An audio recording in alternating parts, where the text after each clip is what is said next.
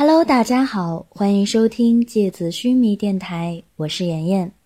今天和大家分享的内容是《绝技》第四十九回“死亡之地”。苍雪之牙受伤太过严重，而且麒麟还不太熟悉如何运用魂力，快速在绝印里为魂兽补充能量，所以连泉告诉麒麟。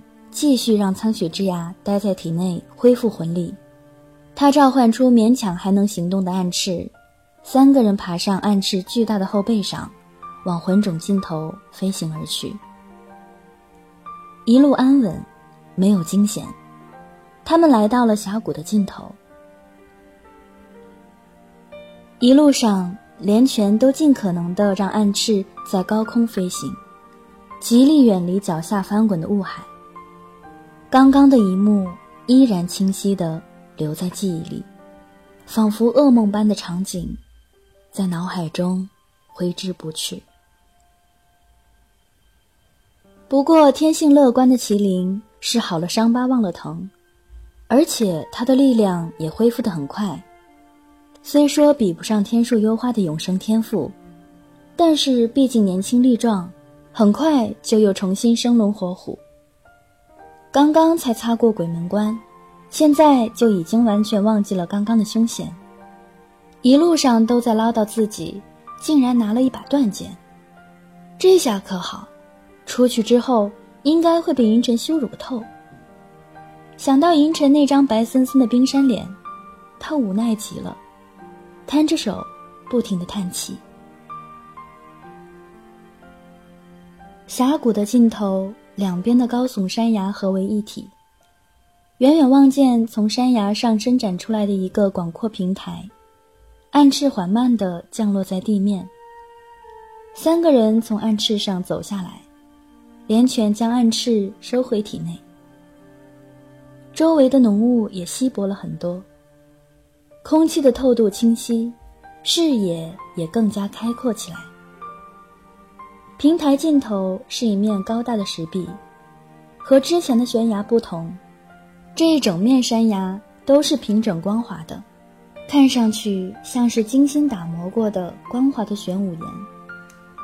岩石表面上雕刻着和帝都格兰尔特建筑风格十分类似的冰雪结晶状花纹，一扇对开门的样式被雕刻在巨大的山崖上。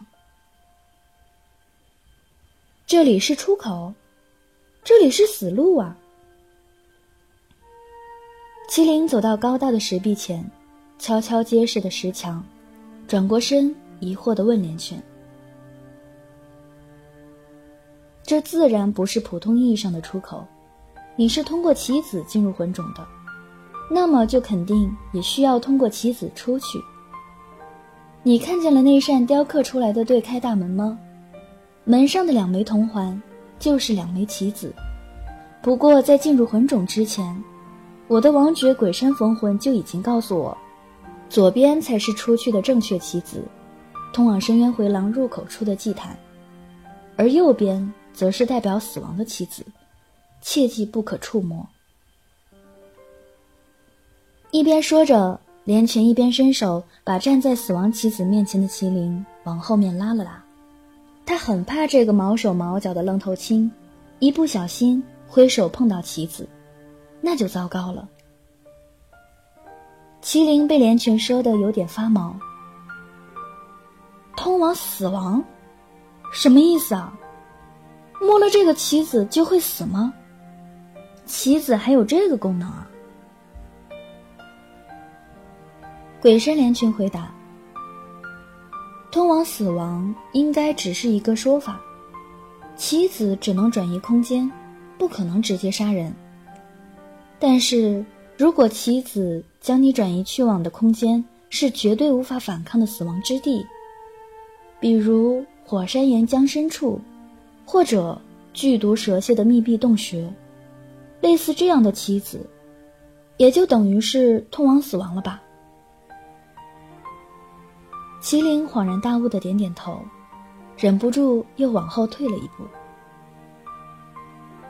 鬼神连拳低头思索了一下，然后转头，神色严肃的望着幽花。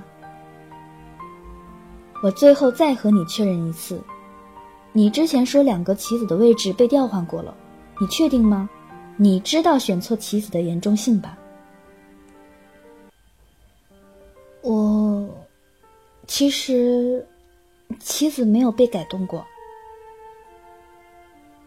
天树幽花低着头，小声的回答。本来他确实打算欺骗鬼山连泉，让他去送死。可是经过刚刚的生死关头，他发现，在自己昏迷的时候，麒麟和鬼山连泉两人也没有丢下自己。虽然在他从小到大的生活环境里，从来没有人敢弃他于不顾，但是那毕竟是因为自己身体里流淌着高贵的皇室血脉。周围的人也都是屈服在他们皇族威严下的侍者。然而，对和自己非亲非故，又并不是臣服于自己家族的麒麟和连泉来说，能够这样舍命保护自己，不离不弃，多少让他有点感动。虽然不至于让他产生彻底的改变，但至少，他也确实没有办法。再用谎言欺骗连泉，让他去送死。天树幽花想了想，终于红着脸说：“棋子没有改动过，还是以前那样，左边是正确的出口，右边是通往死亡。我得到的信息，和你王爵传递给你的信息一样。”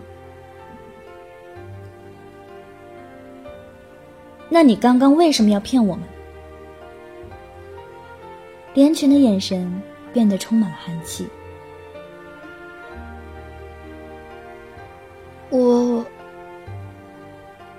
天树幽花被问的哑口无言，一种被羞辱的感觉瞬间从他的心里蔓延升起。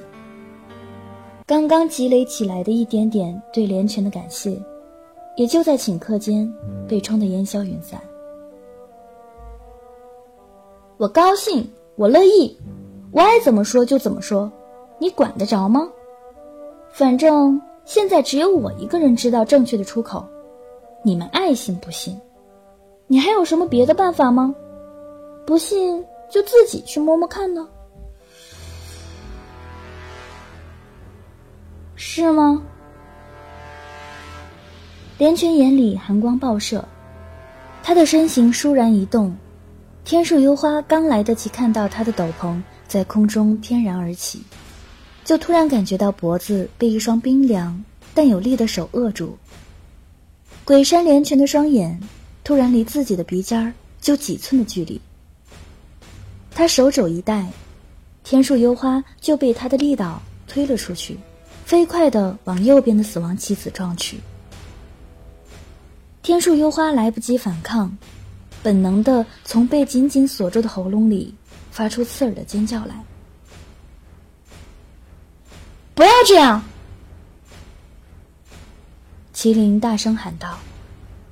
虽然他也不是很喜欢幽花的性格，可是这样用它来做实验，未免太过残忍了。不要放开我！天树幽花尖叫着挣扎，可是连泉怎么可能让他动弹？天树幽花突然感觉到后颈一凉，他已经被推到了石壁上。他脑海瞬间一片空白，仿佛被一道闪电划过的夜空。鬼山连泉看着天树幽花苍白的脸色，说：“你这么害怕，应该没有说谎。”天树幽花睁开眼，看着离自己耳朵只有几寸距离的铜环，铜环摇晃着，仿佛随时都会碰到自己的面庞。麒麟悬着的一颗心，终于放了下来。我还以为，你以为我真的会让他去送死吗？连泉冷冷的瞪了麒麟一眼。然后松开了天树油花。当然不是，姐姐你长这么漂亮，心地当然也就很善良啦。麒麟咧嘴一笑，忙着打圆场，一排白牙齿显得英气十足。连泉回过头，一脸不可思议的表情看着麒麟：“你敢调戏我？”麒麟的脸刷的白了。姐姐，别别认真啊！你长得是很漂亮啊，我总不能说你丑吧？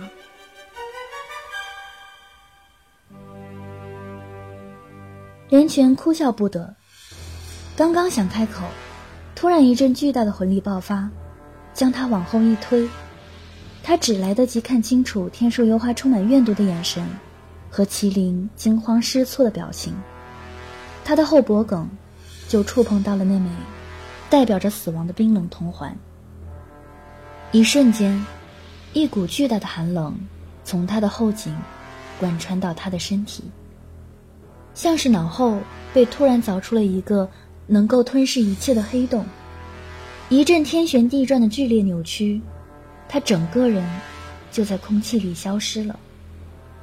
冰冷的铜环晃动着，发出。鬼魅般的声响。好了，今天的节目到这里就要结束了，大家晚安。